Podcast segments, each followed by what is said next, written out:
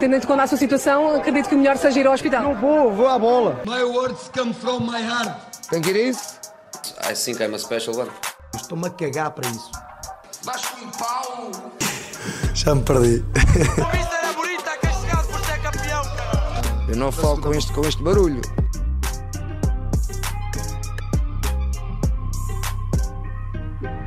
Ora, sejam bem-vindos ao quarto episódio do Diálogo Desportivo e estamos de regresso após a paragem das seleções e da angústia que Portugal nos forneceu.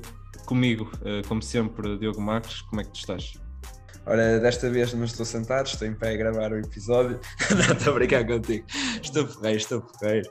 É o que interessa. Finalmente temos o futebol verdadeiro, que é o futebol de equipas e não de seleções de volta. Isso é fantástico. Festa da Taça. A Festa da Taça regressou e começamos em Lisboa, onde o Benfica venceu o Passo de Ferreira por eh, 4-1. O Passo de Ferreira que até começou melhor, abriu o marcador perto do, do início da segunda parte, mas o Benfica respondeu e que resposta, Marcos. Eh, Logo por volta dos minutos 80, Grimaldo, eh, através de um livre, um fez um golaço e depois eh, desbloqueou aquilo que depois foi um, um autêntico maré de, de golos e, bom gol, e bons golos, aliás. Uh, como, é que, como é que viste o, jogo? Que, que impressões é que tiras desta goleada do Benfica? Olha, eu acho que é é um jogo um pouco à imagem do jogo contra o Portimonense, que foi um Benfica com muitas oportunidades e que me ia fazendo o gol e depois acaba por, eh, por sofrer 1 a 0. A diferença é que no jogo contra o Portimonense não consegue fazer um empate e aqui de facto consegue reagir. E consegue reagir talvez porque o gol nasce do- de uma, uma obra de arte do Grimaldo, que aquilo é, é literalmente uma obra de arte. Quando eu vejo a bola partir, percebe-se logo que percebi logo que, que dava gol. É uma execução fantástica do Grimaldo, tem um pé esquerdo incrível e que nós já vimos mais de uma vez uh, a ter livros destes. Uh, e o Benfica precisava mesmo disso, precisava de um, de um coelho da cartola de alguém, saiu dos pés do Grimaldo e depois é, é as coisas naturais. O Benfica, a partir do momento que faz um 1, o estádio começa ao rubro, o estádio começa a puxar pela equipa e a partir do momento temos um estádio da luz a, puxar pela equipa, não há, não há adversário que consiga Sim, parar o. Benfica. Sentes que o Passo Ferreira também se encolheu em demasia com, com o golo que, que marcou. Uh, é certo que o, o Passo Ferreira por si só já, já adotou uma estratégia e tem sido comum e eu direi até paradigmático perante o- as equipas grandes, já que foi assim no Dragão, foi assim diante do Sporting, mas não sentes que o, que o Passos dá em exagero a iniciativa ao adversário nestas situações que acaba por quase é, é quase inevitável, ou seja, é tantas as oportunidades e é tanto o domínio e a presença no último terço, neste caso parte do Benfica, que acaba por ser inevitável o, o golo. Uh, já, se, já, se tinha, já tinham ameaçado uh, o Darwin, que pronto, uh, agora, agora re- referindo às ameaças que o Benfica fez até então, uh, o Darwin voltou uh, a destacar-se desta vez pela negativa, falhou ba- bastantes oportunidades, mas não achas que o Passos, agora sim, uh, retomando, achas, não achas que o Passos acabou por, de certa forma, encolher-se em demasia? Sim, sim, e é de facto aquilo que tu, tu disseste, que já não é a primeira vez que acontece isto com o Passos, já aconteceu com o, com o Porto, e na minha ótica isto está errado, está errado, não é a melhor forma de defender, defende a melhor forma de defender é sempre ter a bola. É, este é o princípio máximo e, e, de facto o, o técnico de Passos Ferreira não tem optado por isso. E neste jogo, nesta sexta-feira, isso aconteceu uma vez mais. O, o Passos faz o golo e praticamente não sai nenhuma vez para o ataque, eh, nem mesmo em situações de contra-ataque eh, teve muitas. E, e foi o Benfica que tem um domínio muito grande do jogo e, que naturalmente pela qualidade individual que tem que estava sempre à mercê eh, de fazer o golo e a equipa de Passos estava então à mercê de sofrer um golo e, e surgiu, surgiu do Grimaldo é uma equipa de Passos Ferreira que até tem as coisas corrido bem chega mesmo um golo que já tinha chegado contra o Porto e que está uma vez mais frente a um grande na frente do marcador, mas que depois não sabe segurar o, o resultado. Uh, e efetivamente aquilo que tu disseste do Darwin, eu acho que a surpresa é quando o Darwin tem um bom jogo e não efetivamente quando tem um jogo negativo. Pois, eh, era isso que eu eu estava a pensar enquanto estava a falar, porque o, Darwin eh, estava quase a, ler eh, na minha cabeça um pouco daquilo que foi a cronologia do jogo e o Darwin falhou muito. Mérito também para o guarda-redes do Passo de Ferreira, atenção, e obviamente que é culpado nisso, mas o, o Darwin eh, parece que perdeu um pouco o estado de graça depois daquela grande exibição que fez eh, diante do Barcelona. uh, e nunca mais uh, reparou a boa forma. Eu queria agora, se me permites, também tem, para concluir. Tem, tem só aquele jogo com, com, o Braga, tem só aquele jogo com o Braga que faz-me um jogo. Sim, sim, sim. E, efetivamente ele, ele, não é mau, tem, tem muitos problemas técnicos, problemas de finalização, uh, e pronto, é isso. Passo a palavra, tu querias, querias sim, dizer sim, alguma sim. coisa. Só para concluir também dar um destaque para as boas substituições que o Jorge Jesus acabou por fazer, isto é, mexeu efetivamente com a equipa, uh, o Benfica transformou-se uh, a partir da, das substituições e dar uma nota para o, para o bom, bom regresso do, do Seferovic. Uh, é certo que não é um jogador muito bem amado na, no seio benfiquista, aliás, é, é, quase o patinho feio, mas já, na, minha, na minha perspectiva acabou por ser fundamental neste, neste, nesta reviravolta do, do Benfica. Olha, mas eu diria estranhamente e para as duas citações, tanto para o Seferovic como para, para o JJ. E JJ porquê? Porque de facto nem sempre tem mexido bem com um jogo. E eu acho que isto é um assunto que é interessante até para trazer-vos para discussão, que é o facto das cinco, das cinco substituições é que as cinco substituições, na minha perspectiva, isto muitas vezes acaba por ser prejudicial, que há muito, aqui muito, o, o treinador tenta muito mexer com o jogo e são peças a mais, são peças que se mudam a mais, parecendo que não, do 11 inicial apenas seis jogadores ficam. Os 11 jogadores que trabalharam durante a semana para jogar aquele jogo, cinco peças foram alteradas. E muitas vezes nós vemos os treinadores a alterarem e, e de facto perde-se muito o fio, o fio condutor do jogo. E eu acho que isto é mais interessante, estas cinco substituições para nível físico, quando é que é preciso dar algum descanso aos jogadores, do que para mexer com um jogo. E nós vimos o JJ inúmeras vezes fazer cinco substituições quando precisava de, uh, de procurar o, fazer chegar ao golo, e as coisas não correram bem, mas efetivamente desta, desta feita uh, as coisas correram bem. Quanto ao Seferovic, o Seferovic é um jogador é, é, estranho, que ele tem, tem gol como não tem gol. É um jogador que de um momento para o outro pode fazer um gol, como se de repente está a 3, 4 jogos a, a falhar lances que não lembrar ninguém falhar um ponto de lança. Exatamente. O Seferovic é um jogador que ele tem qualidade, ele efetivamente tem qualidade.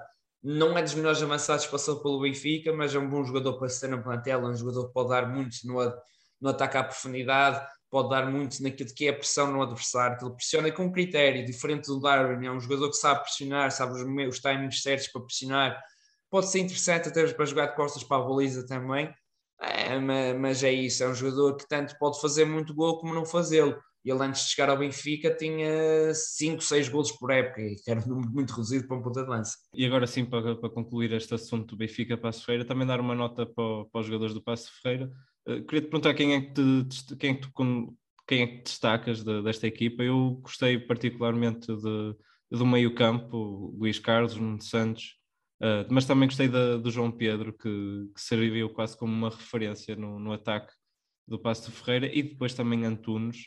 Uh, ele que já tinha feito uma boa exibição, particularmente contra o Sporting, e agora contra o Benfica voltou a estar em bom plano. Uh, e também Rui Pires. Eu acho que o, o Passo Feira no global acabou por seguir de forma rígida e rigorosa a estratégia do, do Jorge Simão. O problema foi uh, essencialmente que.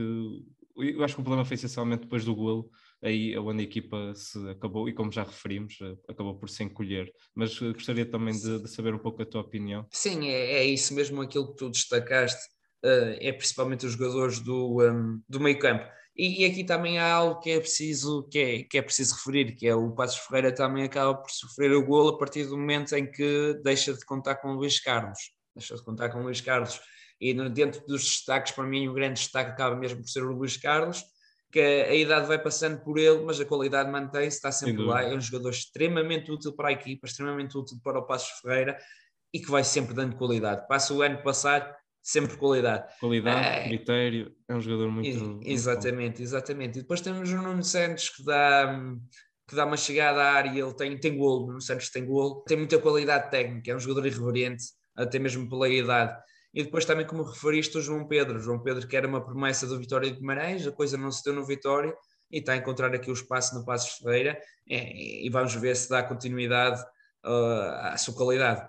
Sem dúvida. Agora sim avançamos e vamos para o Futebol Clube Porto Feirense. O Futebol Clube Porto que recebeu e venceu por 5-1, um jogo sem muita história, e já tivemos a falar em off, que de facto conta-se muito pela primeira parte. Na primeira parte eu direi até o jogo já estava fechado, com aquele 3-0. Uma nota de, de, destaque, claro, para aquilo que foi a estreia a marcar de Francisco Conceição, ele que marcou de penalti, e destaque naturalmente também para Otávio e, e o meio-campo em geral do Futebol Clube Porto, Uribe e Vitinha, tiveram impecáveis.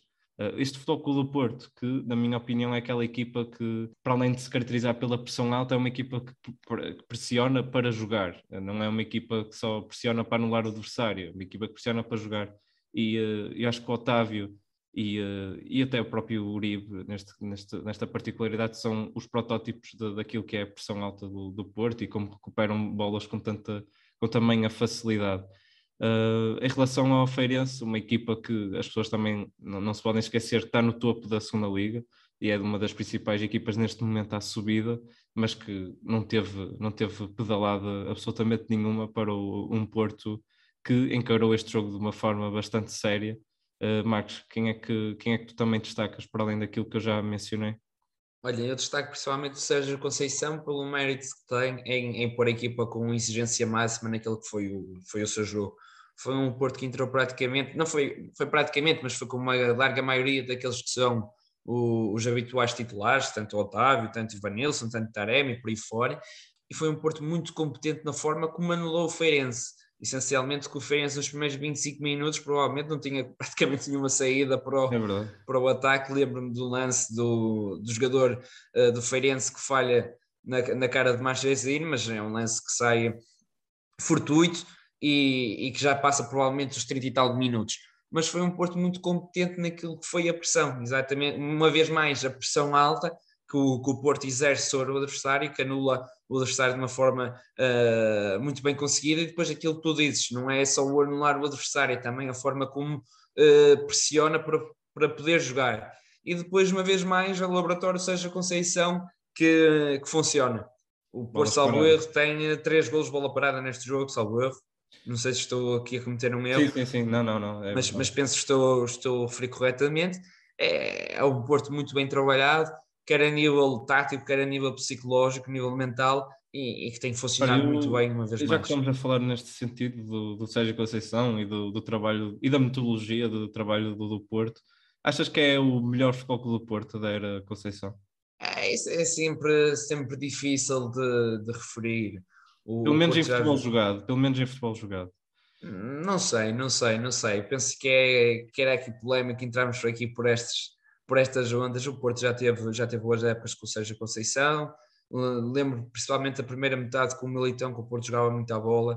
Eh, depois a segunda parte, a segunda metade da temporada deixou, deixou de ser. Estão ali, ali muitas mudanças. O Militão passou para a direita e tudo mais.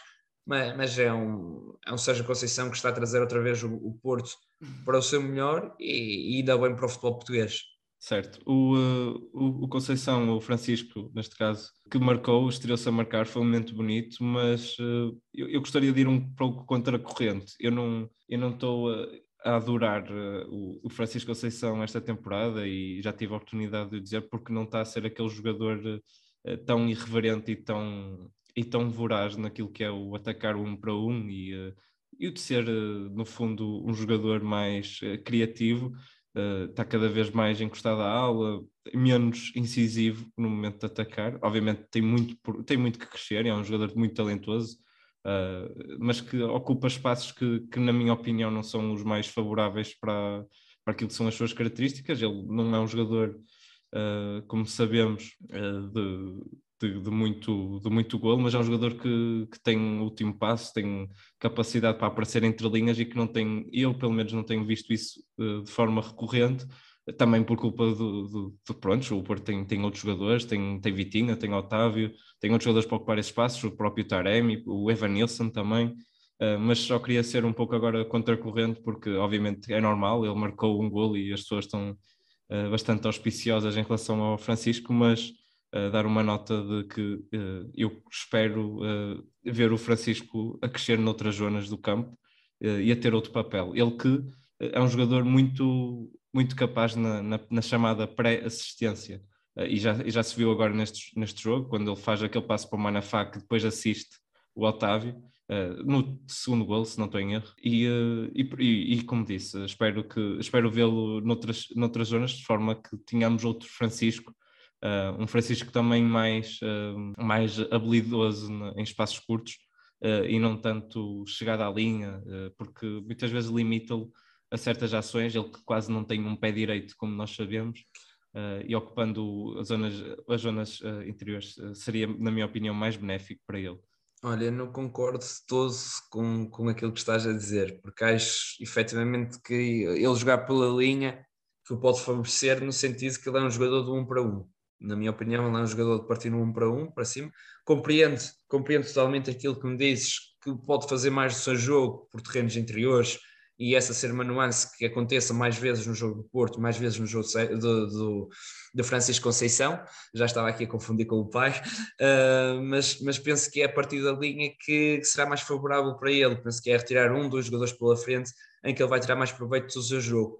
E, e lembro-me no ano passado que foi muito por aí que ele foi criando o perigo. Lembro-me da entrada dele contra o, contra o Braga na Taça de Portugal, que mexeu com o jogo a jogar partido a partir da linha, colado à linha, e foi aí que ele, que ele foi tirado proveito da, da sua qualidade. Salvo erro também contra o Boa Vista, que ele entra e depois tem aquele momento do, sim, sim, sim. Do ele, com, ele com o Sérgio Conceição jogou sempre nessas zonas. E mesmo na equipa. B ele jogava sempre a partir da linha, mas mas aí está, e ocupando outros espaços, também por, por aquilo que, que é exigido uh, numa equipa B na altura não tão criativa quanto isso, e obviamente ele ia ocupando outros espaços. Claro, aqui a questão é mesmo, penso que é mais um fator anímico, porque no ano passado ele entra e, e, e a coisa estava toda dentro, estava toda naquilo que era o Francisco Conceição e o seu talento. Hoje já não tem um espaço, se calhar que tinha uh, na época passada, até porque também há PP e PP vai tendo alguns minutos, depois já o Corona que está de fora e que pode ser uma opção para lançar para a posição dele. Ele este ano não tem tido tanto espaço e tanto protagonismo. Eu penso que peca mais por isso e penso que a nível psicológico não está tão forte como na época passada e penso que seja mesmo isso que, que não está a permitir dar o, o salto que a gente espera. Sim, eu concordo, só não, obviamente só discordo naquilo que é que ele poderia, que ele poderia fazer para além de estar só, só encostado à linha e jogar num para um, que eu acho que ele é um jogador muito mais que isso, apesar de que uh, compreendo obviamente a tua perspectiva em relação a isso, porque ele também já demonstrou no passado uh, recente que é, que é um jogador muito, muito perigoso nessas situações. Uh, para concluir, dar uma nota também para, para esta equipa do, do Feirense, já tive a oportunidade de ver alguns jogos desta época, principalmente contra o Rio Ave, em que eles goleiam um dos principais candidatos ao título, da segunda liga e o Feirense tem uma, uma, equipa uma equipa muito muito interessante um modelo de jogo bem bem saliente mas que como, como já referimos que foi foi anulado de uma forma bastante abrupta Uh, principalmente naquela primeira parte, acho que o Feirense termina com cerca de 30% de, de posse de bola. Uh, destaque, se calhar, para o, para, aquele, para o avançado Vargas, não só pelo golo, mas pelo talento que é. Uh, Marcos, não sei o que, é que, que, é que tens mais a acrescentar em relação a esta equipa do Feirense. Também conta com boas opções a partir do banco, como foi agora o Fábio Espinho, aquele Jardel também. Já, já vi coisas muito, muito interessantes. Uh, o, que é que, que é que tens a acrescentar? O próprio Petkov, que eu penso que é um regresso ao Feirense, também parte do, do banco. E ainda tinha o Ícaro no banco, o central, que, que é habituado à, à, Primeira Liga. É um Feirense que tem vindo a surpreender nesta segunda Liga e tem vindo a surpreender porque talvez no início da época, com muitas mexidas que houve, ninguém esperasse que este Feirense estivesse na, na luta, ou pelo menos na minha eu não esperava que o Feirense estivesse na luta pela, pela subida, e até mesmo pelo, pela aquela que foi a entrada do Rui Ferreira, que não entrou de todo bem na, na época passada, e foi um Feirense que não, não se esperava muito para esta temporada. Mas tem, que, tem encontrado aqui muitos em Vargas, tem sido Vargas principalmente a, a maior individualidade, não sei se ele já até já ganhou algum prémio uh, individual no, jogador de mês ou assim da segunda liga, mas tem sido esta a principal referência do Feirense. Do Feirense. Neste jogo o Porto foi anulado, foi anulado pela pressão alta do Porto e, e, pela dificuldade que é sempre jogar no Dragão. Foi um Porto na exigência máxima e, e assim sendo, o Feirense não tinha muito para onde fazer, mas que é um Feirense que me tem surpreendido muito e tal como disseste, tem bons jogadores no banco, Fábio Espinho, mas que para, este, para esta exigência contra um Porto que não dá, que não dá, e é esperar por aquilo que é que vai ser o resto da temporada de Farense, que eu acredito que poderá ser o regresso à Primeira Liga. Agora avançamos para o Sporting, uh, que venceu o Varzim uh, num jogo marcado por algum sofrimento leonino. Pedro Gonçalves Pote voltou a estar em destaque com dois golos. Do lado do Varzim foi Eliardo, de grande penalidade a marcar o golo da equipa forasteira, num jogo marcado por aquilo que foi se calhar um ritmo mais uh, baixo do, do parte do Sporting, um Sporting que, que voltou a ter em Pedro Gonçalves a principal arma para não só abrir o marcador, mas também para depois fechá-lo. Uh, Marcos, como é que, como é que viste uh, o desenrolar do, do, Sporting e quais são os principais destaques? O principal destaque vai pela negativa pelo João Urbano Cabral, pela lesão que tem, e até mesmo porque, fazendo aqui a ponto com o jogo do Sporting, é que eu acho que as segundas escolhas do Sporting não são assim tão boas quanto, quanto pode parecer, com exceção do Daniel Bragança e, com, e do Giovanni Cabral e do Gai, e do Gai eu penso que o Sporting não tem muito por onde, por onde mexer. E, por exemplo, temos o Tabata, que não sendo um jogador mau, na minha opinião, não é jogador para jogar no Sporting. Temos aqui o Esteves, que está, o Gonçalo Esteves, que é, que é um jogador de qualidade, mas que ainda é muito jovem para jogar no, no, no, Sporting, exatamente. E é um Sporting que teve dificuldades aqui contra o Varzinho, que também é natural. É sempre a paragem pelas, para, para as seleções não é fácil. É uma equipa desculpa, só, só dizer, o, o Sporting é uma equipa quando tem o seu corredor central muito tapado, acaba por naturalmente explorar o corredor lateral e tem sido um pouco a partir daí, já neste jogo foi igual, Nuno Santos uh, teve a evidência, mas também Gonçalo Esteves, apesar de que consegue, como disse, e tem muita, tem uma, uma versatilidade ofensiva bastante grande e tem jogadores para isso, Uh, o próprio Nuno Santos é um jogador que tem, esta época tem dado seguimento àquilo que já vinha a fazer. Um, mas é como dizes, eh, e já, e já no ano passado foi igual, o Sporting é uma equipa um pouco limitada em termos de, da profundidade do plantel e que quando aparecem estas lesões uh, pode ser bastante prejudicial para a equipa. Agora o Jovem Cabral, sai, Cabral saiu uh, lesionado, mas e vamos a ver, e vamos a ver, porque o Sporting, tendo este tipo de infelicidades, pode hipotecar um pouco o campeonato também, porque Tá, para além disso, está inserido também em competições europeias, algo que não esteve na época passada, uh, e vamos a ver. Agora avançamos uh, para aquilo que também, já que, já que, já que estamos num, num período pré-Liga dos Campeões, se calhar uh, falar um pouco dos jogos que vão acontecer Uh, o, o, Sporting Dortmund, uh, e já vamos também adiantar um pouco mais à frente nas nossas apostas no diálogo, vamos adiantar um pouco mais de, sobre esse jogo, porque vai estar inserido numa das nossas apostas, mas Marcos, eu gostaria também de, de, falar um pouco a propósito do jogo perante o Dortmund. Um Dortmund tem estado, eu direi um pouco regular, vá, não, não, tem, não, é um Sport, não é um Dortmund Uh, em excelente, excelente forma, mas uh, achas que o Sporting tem, uh, tem hipótese para, poder nivelar perante, perante o Dortmund? Olha, hipóteses tem. Se vai ser fácil, não acho que vai, que vai ser. Mas, mas tem hipóteses, porque o Sporting, com o seu melhor 11, é uma equipa que é muito competente. Uma equipa que é muito competente. E este Dortmund não é um super Dortmund, é um Dortmund que tem muitas baixas, vai a jogo sem o Hummels, vai a jogo sem o Alan, vai agora sem o Hazard que, que apanhou Covid-19 e quiçá eh, até o jogo ainda poderá aparecer outros que terá apanhado também, não sabemos, pois. a verdade é essa.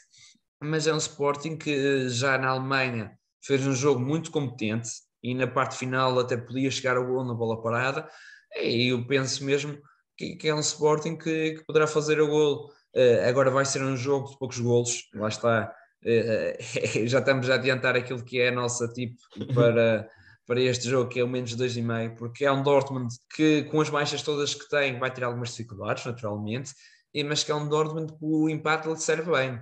E o empate servindo bem ao Dortmund, vai ser uma equipa mais fechada. O próprio Sporting, sabendo da qualidade de antemão que tem os jogadores do Dortmund, que mesmo assim é um Dortmund que tem o Malland, que tem o Royce, tem muitos jogadores de qualidade individual, também vai ser um Sporting que não se vai abrir muito. Eu acredito que poderá poderá estar num 0-0 durante muito tempo e poderá haver aqui um golo ou outro no, no encontro. Uh, e vamos desejar que seja para o Sporting, que nem, no, mais não seja um golo de Sebastião Coates uh, numa bola parada, não. e eu acredito mesmo que, que, poderá acontecer. Exatamente. Agora, avançando também um pouco para, para os outros confrontos da, das outras equipas portuguesas, o Liverpool uh, vai receber o Futebol Clube do Porto, um Liverpool, como se sabe, fortíssimo, uh, naquilo, que é, naquilo que é as suas valências e já, são, já é uma equipa que nós todos uh, reconhecemos as suas qualidades, uh, principalmente com Klopp há, há bastante tempo, que acabou de vir de uma vitória, eu direi, bastante contundente diante do Arsenal, 4-0. Uh, e onde o Porto naturalmente parte como menos favorito, mas também tem condições para fazer uma, um jogo muito, muito melhor daquele que foi no Dragão, e diga-se também não é assim tão, tão difícil de, de fazer melhor do que fez no Dragão, uh, mas obviamente o Liverpool, o Liverpool uh, assim sim, parte como favorito, e vamos a ver, o Porto pode esperar acima de tudo é que o Salah e o, o Jota e o Mané, aquele tridente não esteja muito, muito inspirado. É, acho que é um pouco por aí, eu e esse tridente não estar inspirado e talvez aqui o Liverpool rodar um bocadinho a equipa, porque é possível que isso aconteça, o Liverpool já está, já está apurado e com o primeiro lugar garantido, portanto é possível que isso aconteça, embora não acho que o Liverpool vá rodar muito a sua equipa, mas, mas é essencialmente isso. E, e, é um Porto que deve ter cuidado naquilo que são a, as superioridades numéricas no meio campo. Acho que aqui o Porto deve alterar o sistema. Na, na, primeira mão não alterou o sistema, jogou com dois médios e jogar com dois médios contra o Liverpool é morte súbita. É, é dizer mesmo, escancarado, vamos perder o jogo, porque bem, o Liverpool tem muito andamento naquele que é o meio campo. É um Liverpool com dois, três toques, está na frente e faz gol, recuperação. Um, rápido na transição ofensiva e que finaliza com muita qualidade pelo tridente ofensivo, que tem muito golo, e depois é isso mesmo, é, é o Porto com cuidado na superioridade numérica e procurar fazer gol nas poucas oportunidades que vai ter. O Benfica, uh, terminando agora o capítulo Porto e também Sporting, o Benfica vai a Barcelona e vai disputar, eh, eu, eu diria que é o jogo decisivo, um jogo decisivo para o Benfica, vai a Camp Nou e tem naturalmente uma tarefa complicada, porque é um Barcelona, eu direi, um pouco revigorado, principalmente do ponto de vista mental. Eh, eu, já, eu já tivemos a falar isto em off, eu acho que o Barcelona vai, vai permanecer com as mesmas debilidades defensivas que acartou no, no primeiro jogo na luz, mas uh, do ponto de vista, como disse, mental, eu acho que será um Barcelona, sem dúvida alguma, mais ambicioso e com outra também, eh, eu direi, a obrigação de, de ganhar. O que, é que, que é que te esperas? Olha, eu acho que tu mencionaste tudo o que havia para mencionar, que é vai ser um Barcelona com alguns problemas defensivos, porque dificilmente pelo pouco tempo de trabalho do Xavi e também porque é, muitos dos erros defensivos do Barcelona são pelo nível individual dos seus, dos seus atletas é, e depois essencialmente vai ser complicado pelo nível mental que é, é que, que é ter um novo treinador. Ter um novo treinador dá outro nível, uh, os jogadores estão muito mais ligados, querem dar uma resposta, querem, querem finalmente ser o Barcelona, que todos sabemos que é uma grande equipa, provavelmente a melhor equipa do mundo, e os jogadores têm de dar uma resposta. Eles sabem se querem estar neste palco, se querem estar na Liga dos Campeões. Acho que. Diz, diz, diz. Não, não, não, podes, podes, podes. Ah, era só para avançar agora o, o Barcelona que, que estreou-se com, com Xavi e com uma vitória diante do, do Espanhol, um derby de, da Catalunha, uh, e Sérgio Busquets uh, é um craque absoluto, é um craque absoluto e voltou a fazer uma exibição daquelas uh, quando apoia a marcar de grande penalidade. Uh, mas é um, o Barcelona acima de tudo tem um meio campo muito forte e, e tem, garantia, tem garantias individuais, uh, principalmente do meio campo para a frente, para, para, ter, para ter essa exigência de Champions e, e de vencer no fundo, porque apesar de tudo, o Benfica obviamente tem essa aspiração, mas apesar de tudo o Barcelona partia como favorito em antemão e continua como favorito a passar e tem essa obrigação no fundo. Sim, sim, aqui o interessante eu penso que vai ser mesmo aquilo que o, que o JJ vai fazer. Sim, sim. O JJ que diz que vai para ganhar o jogo, acabou de o dizer em conferência de imprensa, é, é agora é interessante perceber se ele de facto vai manter a estratégia de, da luz, porque o Benfica, em mais do que uma situação, deixou os três da frente eh, praticamente para três de Barcelona. o Benfica fez isso mais do que uma vez no jogo na luz e, e fez isso para, para aproveitar as transições ofensivas e correu bem, correu bem, mas também espaços também deu muito espaço para, para o meio campo do, do Barcelona. Depois as passos víamos o Rafa a, a, equilibrar e o Rafa dá, dá muito à equipa no nível defensivo também, apesar de nem sempre é elogiado, mas na minha perspectiva o Rafa dá muito à equipa a nível defensivo. Mas é interessante perceber se o, se o JJ vai, vai deixar os três da frente e, e depois perceber se vamos ter um Everton que tem estado num bom nível, tem estado num nível muito bom nos últimos jogos e perceber se vai querer mais bola, porque se jogar com Everton vamos ter mais bola, uh, jogar com Darwin e Aremchuk, uh, principalmente se Darwin vai-nos retirar mais bola, e Aremchuk até segura bem a bola de costas para a baliza e é muito forte uh, na, na, combinação, ao contrário do Darwin.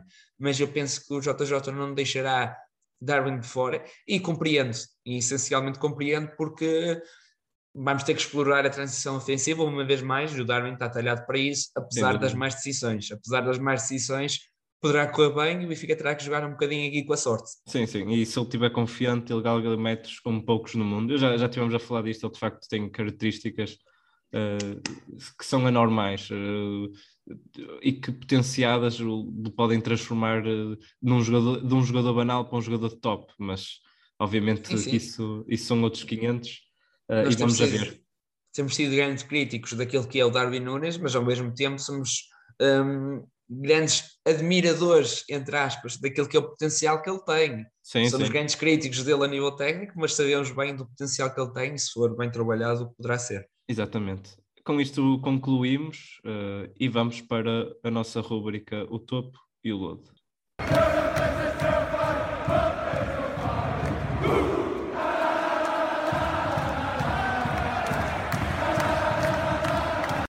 E aqui estamos, então o topo e o lodo. Eu que vou começar então por mencionar o meu topo desta semana, que é a Vitinha. E não é o Vitinha do Futebol Clube do Porto, é o Vitinha do Sporting Clube de Braga, uh, 21 anos, e fez nada mais nada menos que 4 golos uh, diante de Santa Clara. Eu que volto a, eu que volto a destacar um jogador que, que, que marca, uh, que marcou muitos golos, na, na semana passada foi Harry Kane, esta semana foi Vitinha e que, e que golos. Eh, não, obviamente não foram todos grandes golos, mas aquele último golo é de facto o espelho daquilo que é Vitinha. Não é um jogador uh, do ponto de vista técnico muito, muito dotado, mas é portentoso. É um jogador que não desiste de nenhuma bola, uh, fisicamente uh, incrível. e depois já tem aquele, tem aquele, aquele faro de, de golo e tem aquela cueca no quarto golo. é, é isso, é isso, é isso. Sim, sim, exatamente. Esse último golo é, é, incrível porque ele não desiste do lance, ali tem ali um, um, pouco de sorte no, no como a bola vai parar aos pés, depois tem a cueca e depois finaliza de forma uh, fantástica. Uh, e é um jogador que tem muito potencial. Obviamente, como disse, do, do, ponto de vista técnico, não olho para ele como um ponta de lança de topo, mas tem características que, juntando uh, o, o, físico, o mental e o, e o técnico pode, pode ser um jogador muito forte uh, no futuro e já é uma das uh, figuras do Braga este ano, não sendo um titular naturalmente, mas é um, é um jogador que tem, tem passado dias felizes.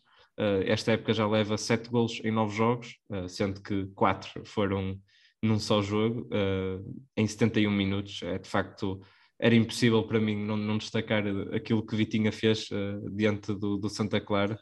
Eu só acho estranho é tu destacares Vitinha em ser o do Porto. Exatamente. Ele que também, atenção, Vitinha do Porto também fez um bom jogo, tirando aquele lance em que dá o golo ao Kevin Vargas, o Vitinha não, também... não, não, não mais falar de Vitinha, senão ficamos aqui meia hora. É, não, não vale a pena, não vale a pena. Vamos então avançar para, para o teu topo. Ah, o meu topo é, é Bruno Lage e Wolverhampton é um, um Bruno Lage que traz uma ideia diferente de jogo ao, ao Wolverhampton, até mesmo pelo gol que nós vimos uh, desta semana, que, e há um vídeo interessante no, a circular no Twitter, que é, é aquilo que, que, se trabalhou no treino, acontece exatamente igual uh, durante o jogo, e, e, é a bola passar por vários jogadores da, da equipa, e também com facilidade, uh, rapidez na execução, que já era assim a ideia, a ideia do jogo de Bruno Lage no Benfica, que muitas vezes era dois, três toques, estávamos na frente e finaliza, e, e isso também acontece no, no Wolverhampton, e, e é um Wolverhampton que em sete jogos tem cinco vitórias, um empate e uma derrota, ou seja, é um Wolverhampton que tem feito mais do que aquilo uh, que se calhar era expectável, o Wolverhampton está em sexto lugar, salvo erro. Sim, sim. Uh, eu penso que neste momento não dá lugar na competição europeia por causa do lugar da, da Conference League, que deverá ir para alguém da taça, mas provavelmente até neste momento acabaria por ser para, para o Wolverhampton, mas que é então um Wolverhampton que está em grande é, e que assim continua a ser, porque nós vemos os portugueses em grande uh, por esta Europa fora, pelo mundo fora, é sempre positivo. Sim, eu, eu concordo contigo, acho que o, o Wolverhampton uh, do Bruno Lage tem de facto tido uma ascensão impressionante em termos de, daquilo que foi o, o começo da época que foi bom em termos exibicionais, mas que não correspondia a pontos, este, agora estes últimos jogos, uh, apesar de que, e já falamos disto, e, eu acho que o Overhampton, este Overhampton de Bruno Lage ainda não é completamente à sua imagem, apesar de estar a ter excelentes resultados, mais uma vez, mas que, e, e nota-se, e bem, claro, o Bruno Lage aproveitou muito também daquilo que foi o trabalho desenrolado por Nuno no Espírito Santo eh, no Overhampton nos últimos anos, mas que do ponto de vista pelo menos ofensivo é um Overhampton muito, muito superior e bem, uh, não sei se tens mais nada a acrescentar em relação a isto. Não, não, não. Já foi dito. Minha tudo. parte. Okay. Já está tudo dito. Avançamos então para o Lodo. O meu Lodo, uh, a académica, o histórico de Coimbra, uh, que eu acabei agora de ver um facto muito, muito interessante em, em, relação à académica, que para além de ter perdido este fim de semana, uh, está em último lugar na segunda liga e registra, uh, vejam isto, tomem nota, o segundo pior, uh, a segunda pior pontuação de toda a história da segunda liga.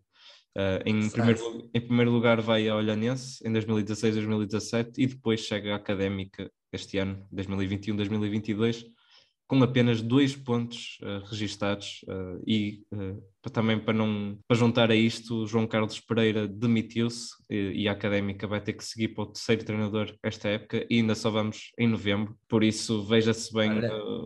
diz, diz, diz. Mais, mais do que isso é destacar que ainda só vamos no quarto episódio e este já é a segunda vez que a académica já aparece no nosso lodo, portanto, exatamente, exatamente. veja-se bem.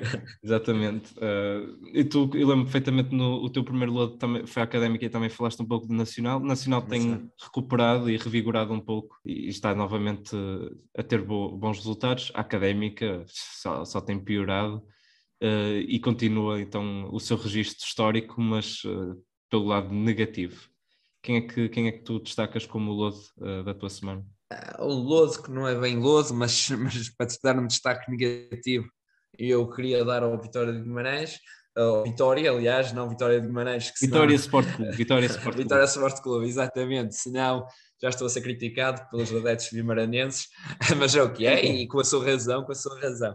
Vou dar este destaque negativo porque o Vitória esteve a perder por 3-0, esteve a perder por 3-0, depois lá nos minutos finais acaba por reduzir para 3-2, mas que é uma vitória que, que muitos altos e baixos, já teve bons jogos, mas depois tem outros jogos muito, muito pouco conseguidos, e, e eu esperava mais deste, deste Vitória, uh, ao contrário de muita gente que tem falado também daquilo que tem sido a Vitória e do trabalho do Pepa, uh, a verdade é que eu esperava um pouco mais esperava um pouco mais e de facto não, não, não só, só para contextualizar, o Vitória, eh, o, o jogo foi entre o Moreirense e o Vitória, o Moreirense teve a ganhar 3-0 até o minuto 88, e este Moreirense que no último jogo, que foi precisamente diante Vitória, tinha perdido, e era uma equipa que, que já não ganhava uh, desde o último jogo da Taça de Portugal, diante do Oriental Dragon, uh, por isso eu, eu, acho que pronto, não, não, não, faz todo o sentido destacar como lodo, até porque o Vitória Uh, prometia e promete